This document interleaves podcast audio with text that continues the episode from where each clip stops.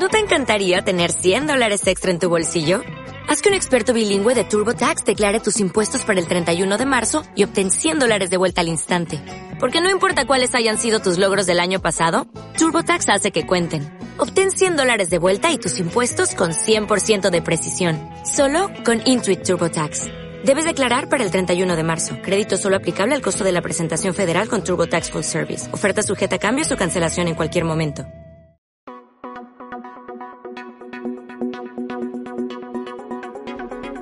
Bienvenidos a Certifica, el podcast de EQA sobre el mundo de la certificación de empresas.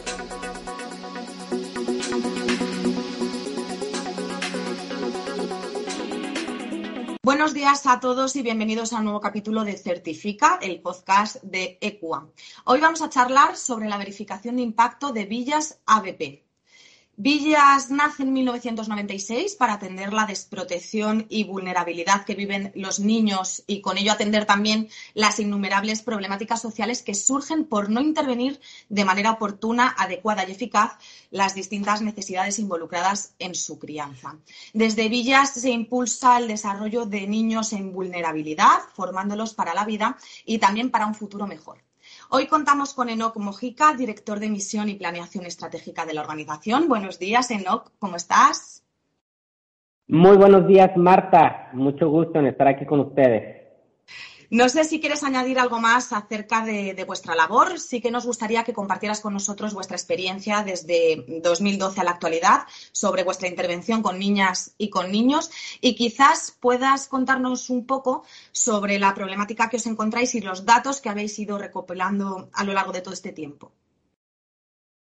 Claro, Marta, eh, tengo ya el privilegio de estar casi por cumplir 10 años en la organización. Villas tiene 25 años de que se fundó. Eh, originalmente se fundó como una casa hogar. Em, los, los, patronos, los fundadores eh, visualizaron eh, necesidades en, la zona metropolitana de, la ciudad de Monterrey. Em, no sé si ustedes saben, Monterrey es una, una de las ciudades más grandes en, en México, la segunda o la tercera ciudad más grande en nuestro país. Eh, y es una zona eh, metropolitana que va integrando distintos municipios.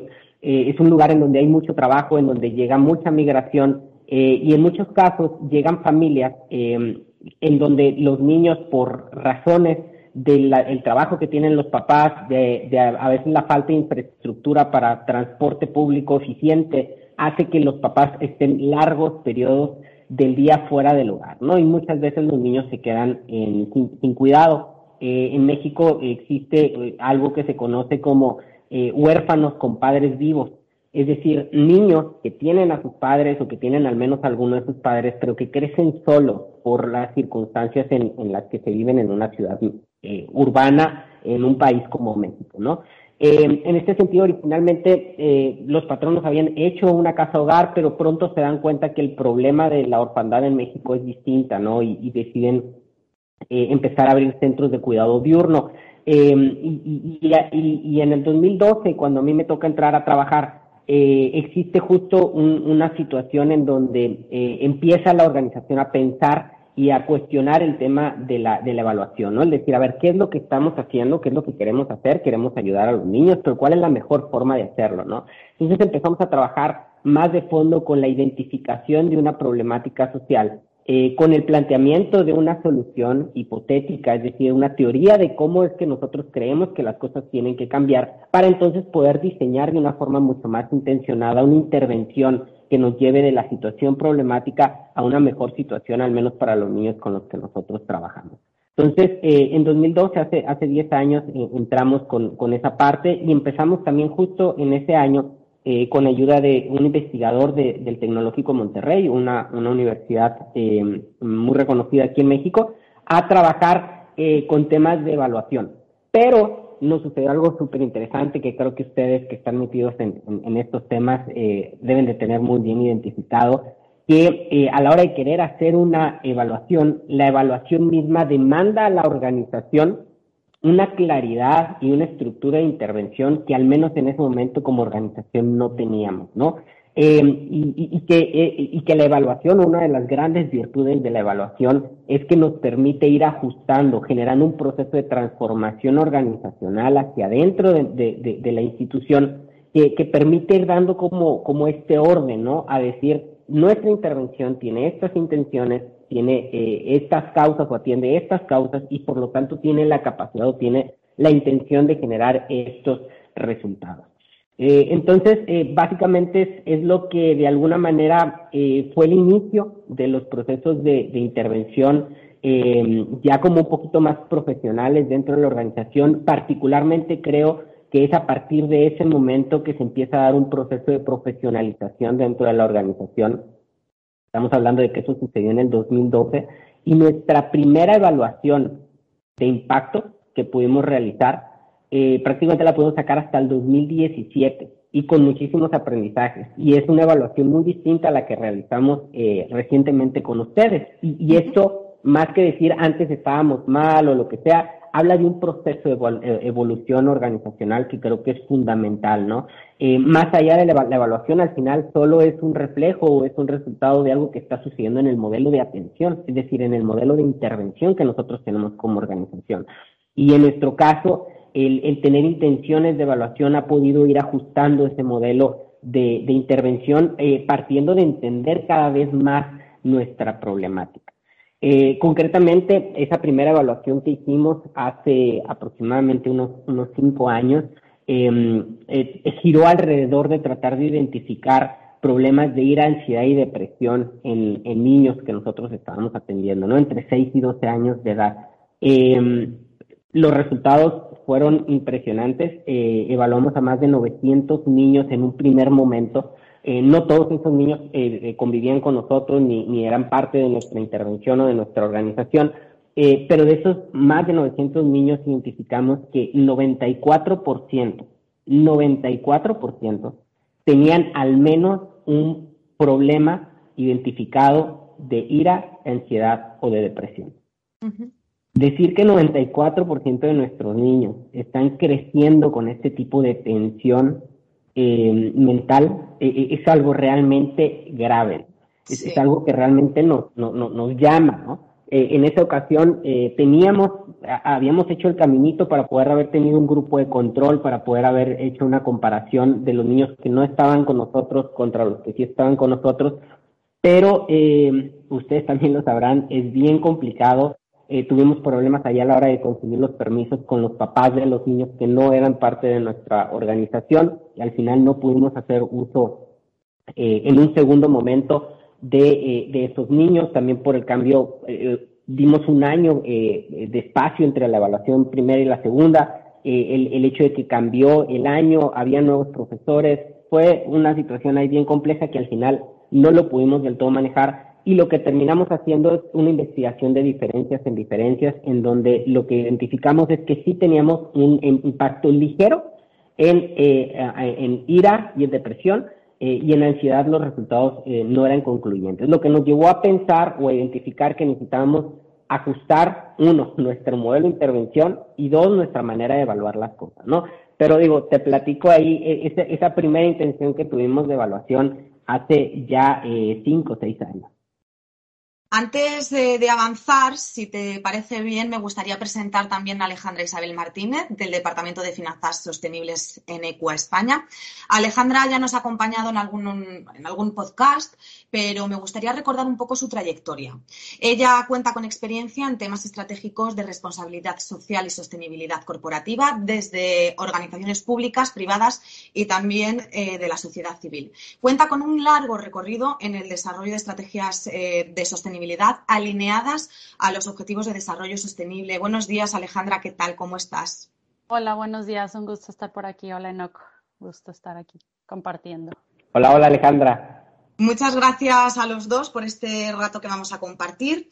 Y si os parece, continuamos con, con Enoch. Em, nos gustaría, ya lo has ido adelantando, pero sí que nos gustaría saber un poco más en profundidad sobre vuestro proceso de evaluación y, cómo sabéis si vuestra intervención realmente está generando impacto en, los niños beneficiarios. Eh, como te decía, hace cinco o seis años hicimos esa primera eh, evaluación eh, y, y, en el proceso fuimos replanteando muchas cosas, ¿no? Te platiqué que en el 2012 fue el primer acercamiento que tuvimos con este investigador de acá del Tecnológico de Monterrey y por ahí de la, investigación terminó saliendo hasta el 2016 En ese proceso eh, se integró al, equipo de trabajo también una persona que ha sido fundamental en, en, ir hilando el tema de la, eh, del modelo de atención con el modelo de evaluación, eh, una psicóloga eh, que se llama Consuelo Forno. mucho de lo que hemos ido estructurando en términos de intervención y de evaluación ha sido gracias a la labor que ella ha tenido y a la labor de una consultora también psicóloga que tenemos que se llama María de la Luz. ¿Qué sucede? A la hora de empezar a, rascar, a generar información, a, ver cómo es que está funcionando nuestra teoría de intervención, eh, eh, empiezan a salir varios elementos, ¿no? Eh, esa primera evaluación que nosotros generamos era para niños de 6 a 12 años.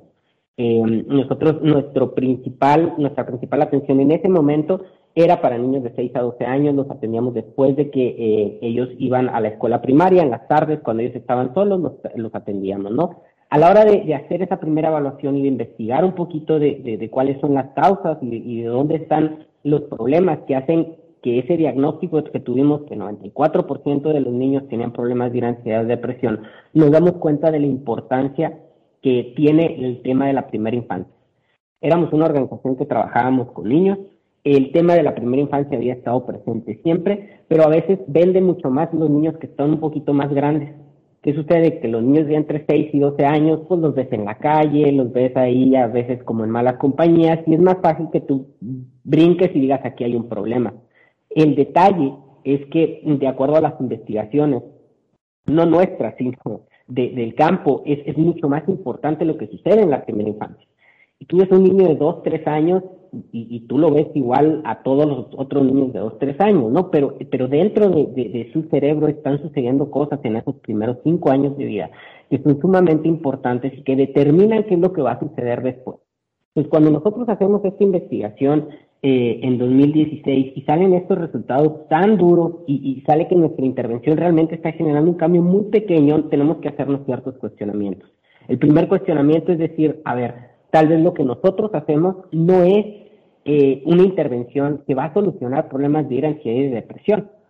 Tal vez el momento en el que estamos interviniendo no es el mejor. Tal vez y empiezan a surgir todas estas preguntas que es la gran victoria de los procesos de evaluación. Más allá de los resultados de los procesos de evaluación, es decir, de, ponernos una estrellita como organización y decir lo estamos haciendo bien o lo estamos haciendo mal, los procesos de evaluación son útiles para poder realmente tener información con la cual nosotros cuestionar lo que nosotros estamos haciendo. Porque las organizaciones sociales corremos el riesgo de en algún momento llenarnos la boca de que hacemos ciertas cosas y a veces no tener idea de cómo funcionan esos problemas, de cuáles son las causas, de, cuál es la estructura compleja que existe detrás de una problemática que nosotros queremos intervenir. los procesos de evaluación nos van dando eh, herramientas, información que nos permiten ir ajustando. Eh, eh, a partir de ese momento, empezamos a, replantear lo que queremos hacer como organización desde el fondo, ¿no? Eh, eh, y, esto que mencionaste hace ratito de, que como organización estamos en busca de promover eh, estos elementos de vínculo, de apego seguro para que los niños crezcan y se desarrollen mejor, si bien es cierto, tiene la esencia de lo que siempre ha sido Villas, las formas han ido cambiando desde que éramos una casa hogar hasta que teníamos centros de cuidado diurno para niños sobre todo de 6 a 12 años, hasta el momento actual en donde estamos sobre todo apuntalando el tema de la importancia de la primera infancia. Em, en el 2019 concretamente em, fue que eh, eh, empezamos a tratar de, apuntalar la evaluación ya no tanto a un tema de ir ansiedad y depresión, sino a ver cómo en los primeros años de edad los niños están teniendo un desarrollo de acuerdo a lo esperado o no lo están teniendo. Eh, eh, esto, esto para nosotros eh, representa un, salto muy importante en, en temas de, de, cuál es nuestra intención como organización, ¿no? Y cómo de alguna manera en ese sentido vamos a evaluar esa intención. Eh, porque otra vez la evaluación siempre responde a nuestro modelo de atención, no puede ser al revés, ¿no? Y, alimenta y retroalimenta nuestro modelo de atención. Eh, y en ese sentido, en, los últimos años, 18 y 19, después de que tuvimos esa primera evaluación, empezamos un proceso de tratar de replantear y de consolidar un modelo que está más orientado a, la primera infancia, que está más eh, orientado a tratar de asegurar que existe un desarrollo correcto antes de estar pensando a lo mejor en problemas de ansiedad y depresión y que apunta mucho a la importancia de los vínculos de apego seguro que tienen los niños en esos primeros años de vida. Y esos vínculos se desarrollan por dos lados. Por un lado, con los padres de familia, que por mucho que a lo mejor digamos que en las zonas urbanas pues, trabajan, no tienen tanto tiempo, al final siguen siendo sus padres y sería un error para nosotros como organización suponer que nosotros somos algún tipo de sustituto. Eh, eh, eh, los niños siguen teniendo su primer contacto o, el contacto más importante de sus vínculos de apego con sus padres y por otro lado, si es cierto, nuestros formadores, nuestros colaboradores que trabajan directamente con los niños. Pero ya nuestro proceso de intervención, y Alejandra lo sabe muy bien, que, estuvo eh, de alguna manera cercana con nosotros en, este proceso de verificación que ustedes hacen respecto a lo que nosotros estamos tratando de evaluar, eh, sabe la importancia que tienen los papás en, este proceso. De hecho, es con los papás con quien corremos prácticamente el proceso de evaluación. El proceso de evaluación, eh, pues precisamente porque estamos trabajando ahora con niños más pequeños, pues ni siquiera puede ser directamente con el niño, ¿no? Sino que está triangulado forzosamente con eh, los papás, quienes son de alguna manera quienes están teniendo sus vínculos de apego con, con el niño y quienes de alguna manera nosotros como organización, en nuestro modelo de atención, son nuestra prioridad junto con nuestros colaboradores para que puedan ir desarrollando esos elementos de apego que son fundamentales para poder tener los resultados que nosotros queremos tener con esos niños que están alineados con el sano desarrollo de acuerdo a su momento y a su edad. Enoc, como bien has comentado, tras eh, vuestras evaluaciones, eh, ECUA ha verificado vuestro proceso de evaluación. Eh, ¿Por qué crees que es importante? ¿Por qué crees que, por qué consideras que la verificación externa de este proceso es beneficioso para vosotros, para Villas? Híjoles, por muchos, por muchos lados. Nosotros, en primer lugar, somos una organización social que se sostiene con apoyo eh, tanto de gobierno como fundaciones de segundo piso, pero también nosotros, eh, nuestros servicios eh, están también financiados por los mismos padres de familia. Es decir, un padre de familia tiene que tomar la decisión de venir a nuestros centros y de apostar de alguna manera por el servicio que nosotros estamos ofreciendo. Eh, no tenemos un modelo asistencialista en donde simplemente eh, regalamos por así el servicio a los papás, sino que tenemos un modelo ahí híbrido en donde el papá invierte, en donde las fundaciones invierten, en donde el gobierno invierte y todas las personas que están invirtiendo nosotros tenemos que de alguna manera evidenciarles que lo que están invirtiendo es algo significativo y que vale la pena en el tema del desarrollo de sus niños. Entonces, lo primero que nosotros tenemos que, que nosotros eh, validar es el hecho de que esto que nos ha costado años de trabajo, de investigación, de ir formulando un modelo de atención que nosotros hoy creemos en este modelo profundamente, eh, que está sustentado a través de, evidencia científica eh, y que trabajamos constantemente por tratar de correr nuestro proceso de intervención de la mejor manera, necesitamos poderlo comunicar. Y la mejor manera de comunicar las cosas es a través de los resultados. Es decir, ¿qué mejor carta de presentación que decirle a un padre de familia, mira, tu niño hace seis meses que entró, tenía estos indicadores y el día de hoy tiene estos otros indicadores. E, e, el, poder evidenciar que hay un proceso limpio para poderle mostrar esos resultados positivos. Para mostrarlo con transparencia, claro. Sí, sí, sí, porque también, o sea, pues también cualquier persona me podría decir, ay, mira, tu niño ha mejorado mucho con nosotros. Y luego le digo, bueno, ¿y dónde están los datos? Y me enseña los datos. Bueno, ¿y esos datos de dónde vienen?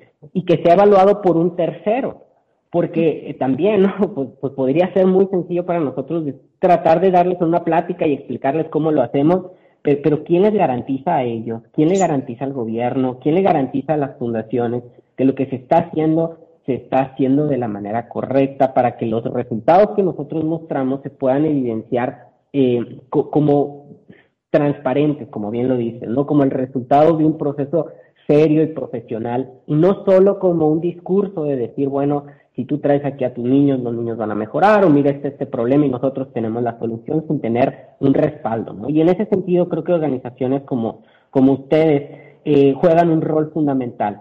Eh, hay muchos fondos eh, circulando allá afuera y es muy importante que las organizaciones sociales, sobre todo en países en desarrollo, nos vayamos profesionalizando cada vez más. Eh, porque si no, eh, no solo se pierde la credibilidad, que, que digo, no sé cómo sea en España, aquí en México, y hay un, cuestionamiento fuerte respecto a lo que hacemos las organizaciones sociales, eh, eh, inclusive desde la parte del gobierno y, directamente el tema de, del gobierno actual que tenemos ha, estado como esta tensión, ¿no? De decir, eh, ¿qué, qué, está sucediendo con las organizaciones? ¿Realmente usan los fondos de la mejor manera? Y, y, no solo se trata de que nosotros como organizaciones nos ofendamos y digamos, eh, ¿por qué no valoran lo que hacemos, no? Sino que tenemos que asumir la responsabilidad de tratar de evidenciar que lo que estamos haciendo tiene un impacto, que lo que estamos haciendo se hace de forma profesional, eh, para que puedan, podamos seguir contando con eh, el apoyo no solo del gobierno, sino también de esas empresas, de esas fundaciones que ponen eh, su dinero y también de los padres de familia que en algún momento le apuestan a que sus hijos puedan estar con nosotros. Entonces, en ese sentido, es, muy importante que existan estas organizaciones eh, externas a quienes estamos operando, eh, que tengan las herramientas, las habilidades para poder en algún momento dar soporte a lo que estamos haciendo nosotros como organización. Porque de entrada dentro de las organizaciones, por cuestiones de presupuesto, por cuestiones de prioridades, difícilmente vamos a tener gente especializada en ese tipo de cosas para poderlo evidenciar. Y aún si las tuviéramos, tendríamos este, este cuestionamiento de decir, bueno, no puede ser juez y parte, ¿no? Entonces, eh, nosotros particularmente como organización estamos muy contentos con el proceso que corrimos con ustedes, em, eh, precisamente por, por eso, ¿no? Porque creemos o, nos hemos estado esforzando por tratar de hacer las cosas cada vez mejor y, y, para nosotros es una alegría que de alguna manera agentes externos puedan evidenciar esto, ¿no? Si te parece, vamos a dar paso a Alejandra para que nos cuente desde la perspectiva de esta tercera parte independiente, eh, por qué es importante que las organizaciones eh, cuenten con un buen análisis del problema o, de la necesidad que hay que resolver. Alejandra, no te oímos, estás silenciada. A ver. Ahora sí, me escuchan. Ahora sí. Disculpe. Este, pues bueno, les, eh, les comento que creo que Villas es un claro ejemplo de, de esta parte de análisis del problema. Eh, para mí como profesionista considero que por, por poder identificar un buen, el problema, la necesidad que surge, eh, poder trabajar en, en, en, analizar todo lo que sucede alrededor de esto es, es fundamental para que las organizaciones puedan desarrollar buenos proyectos, que puedan desarrollar eh, buenas propuestas, buenas soluciones y que realmente generen el impacto que queremos que, necesitamos este, que suceda tanto en la sociedad como en el medio ambiente, ¿no? Entonces, eh, problemática hablamos de necesidad, este, la situación que se puede identificar. Muchas organizaciones hacen sus análisis este, para identificar qué impactos positivos y negativos generan. Entonces, de ahí empiezan a identificar ciertas situaciones que pueden ser una oportunidad o un riesgo inclusive. Em, o mismas organizaciones sociales, empresas sociales, organizaciones de la sociedad civil, que nacen ¿no? con, con, esta, con esta intención. ¿no? Entonces, el analizar el problema este, pues bueno, creo que, como lo decía Enoki, que creo que lo, hacen muy bien en Villas, es pues analizar todo el contexto, ¿no? O sea, qué está sucediendo, hay estadística, em, hay teoría, hay eh, información este, científica, hay expertos que ya están trabajando en los temas, o sea, es realmente identifica qué está sucediendo, eh, cómo toda esta información te puede complementar la información que ya tienes. A lo mejor si ya operaste, o sea, en el caso de Villas, por ejemplo, que lo han ido, que ha ido evolucionando, este, pues ellos han ido tomando la, su misma información y su misma experiencia para ir complementando este, sus programas para, ir evolucionando. Y creo que muchas de las organizaciones están en esos momentos, ¿no? En, en ir mejorando todos sus procesos eh, para mejorar sus, sus, al final de cuentas, sus, sus intervenciones, sus proyectos y generar un mayor impacto. Eh, es súper importante involucrar a los grupos de interés. Eh, los grupos de interés son fundamentales para para poder entender lo que está sucediendo, porque una cosa es a lo mejor, oye, bueno, la teoría me dice esto, este, el profesional me dice esto, pero oye, el que lo vive, el que, el papá, el niño, el estudiante, el que va, camina para ir a la escuela, o sea, las personas que, que los beneficiarios y las personas que están alrededor de, de las organizaciones son fundamentales para poder identificar esto y que bueno, aquí lo podría mencionar, por ejemplo, en el Impact Management Project, que en sus cinco dimensiones, la primera que es el, el what, el qué, que pues, como decía, oye, identificar la problemática, ¿no? Pero la segunda es el who, o sea, quién. O sea, es el quiénes son los que están justamente necesitando este o, impactados por todo lo que está sucediendo y que te van a dar mucha información sobre estos temas, ¿no? Eh, otra, eh, bueno, toda, toda estos, esta mm, investigación o todo este análisis que se va haciendo se puede ir concentrando en herramientas como lo es un es una teoría de cambio, un marco lógico, que bueno, más se había utilizado como para organizaciones de la sociedad civil, pero cada vez va evolucionando más para que cualquier tipo de organización lo pueda utilizar. Hay metodologías distintas que, que nos van guiando para poder este, realizar un buen análisis del problema poder generar una buena hipótesis. Y definitivamente eh, creo que los objetivos de desarrollo sostenible son otra otra guía que nos que nos puede ir ayudando a identificar oye hacia dónde quieres ir o sea este problema tiene relevancia eh, qué objetivos quieres cumplir entonces, pues bueno, a partir de todo este análisis se, se, se, puede generar ahora sí una, una propuesta, o sea, una solución de lo que tú quieres este, intervenir, de dónde quieres impactar y ya con esta información puedes generar objetivos que a, su vez estos objetivos pueden ser medibles. Ya bueno, el proceso de medición es, como, como lo dice NOC, se tiene que hacer según este, la situación que se encuentra en la organización, eh, los recursos con los que cuentes, pero definitivamente es, es básico para poder generar una buena medición, poder establecer muy bien los primeros pasos de la creación del proyecto. No sé si quieres añadir algo más sobre los beneficios eh, de, la verificación externa. Claro, pues bueno, eh, como también lo, comentaba Enoch, o sea, el, hecho de que todas las organizaciones eh, están buscando regularmente financiación y de cualquier tipo, ¿no? O sea, tienes clientes, tienes inversores, tienes donadores, mismos subsidios de gobierno, etcétera. Entonces, de alguna manera tienes que poder demostrar que lo que tú dices que estás haciendo, pues realmente lo estás haciendo. Lo estás cumpliendo. Entonces, las verificaciones externas vienen a, complementar el trabajo que tienen las organizaciones para poder eh, demostrar esta, esta veracidad. Eh, además de que, bueno, nuestro objetivo es que generemos mayores impactos, ¿no? Que podamos eh, reducir las brechas de desigualdad, eh, este, contrarrestar los efectos del cambio climático. Entonces, ¿cómo nosotros como organización realmente pues estamos utilizando los recursos de la mejor manera? Y hablo de recursos naturales, recursos económicos, recursos humanos, este, cómo realmente potenciamos que las cosas sucedan. Entonces, definitivamente, la vista desde un tercero ayuda a, poder em, tener esta, esta certeza y también tener un diagnóstico, ¿no? Porque también te, te puede indicar qué cosas como en tus procesos a lo mejor tienes algún área de oportunidad. Em, eso es súper importante eh, y además pues evita la divulgación falsa o el, el impact washing eh, que pues muchas veces sucede. Entonces te podrías asegurar que tu organización realmente eh, está haciendo las cosas de la mejor manera.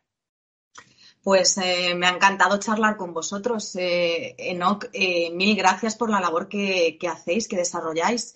Eh, no sé si antes de despedirnos queréis añadir algo más, puntualizar algo. primero que nada, agradecerles, no solo aquí por, por la plática que tuvimos esta mañana, sino, sino por el proceso que, que corrieron ustedes. Fíjate, es, es bien importante. Yo, yo antes de moverme a trabajar a temas sociales, eh, trabajé en temas de clústeres industriales. Eh, seguramente han escuchado lo que es un clúster, ¿no? Dentro de una industria, más allá de una cadena de producción concreta de un producto, existen una serie de negocios relacionados y vinculados, ¿no?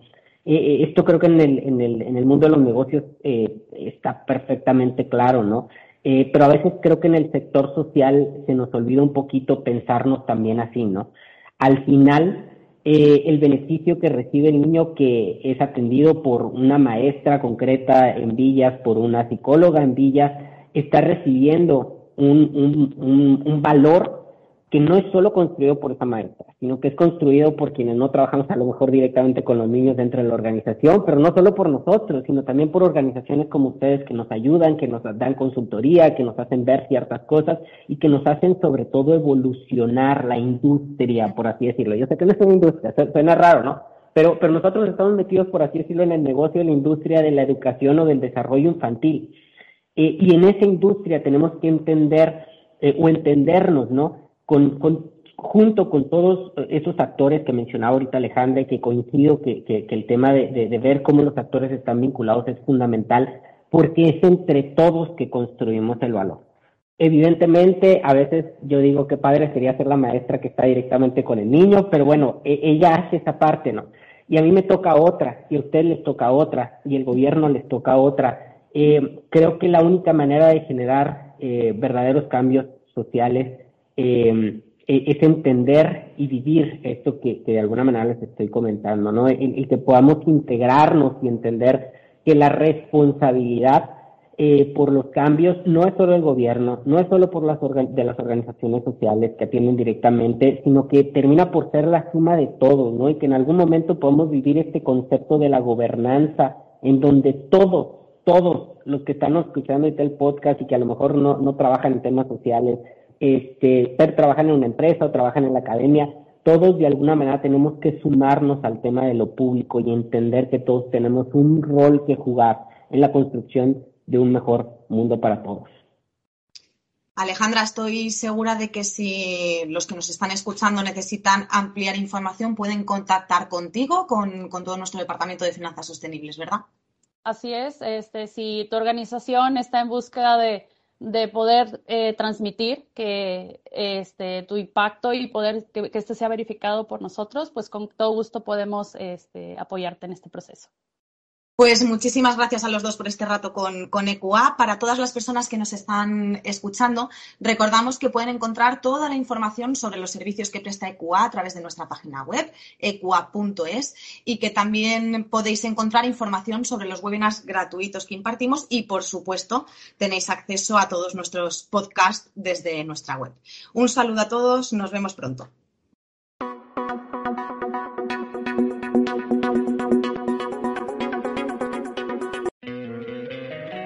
Encantaría tener 100 dólares extra en tu bolsillo? Haz que un experto bilingüe de TurboTax declare tus impuestos para el 31 de marzo y obtén 100 dólares de vuelta al instante. Porque no importa cuáles hayan sido tus logros del año pasado, TurboTax hace que cuenten. Obtén 100 dólares de vuelta y tus impuestos con 100% de precisión. Solo con Intuit TurboTax. Debes declarar para el 31 de marzo. Crédito solo aplicable al costo de la presentación federal con TurboTax Full Service. Oferta sujeta a cambios o cancelación en cualquier momento.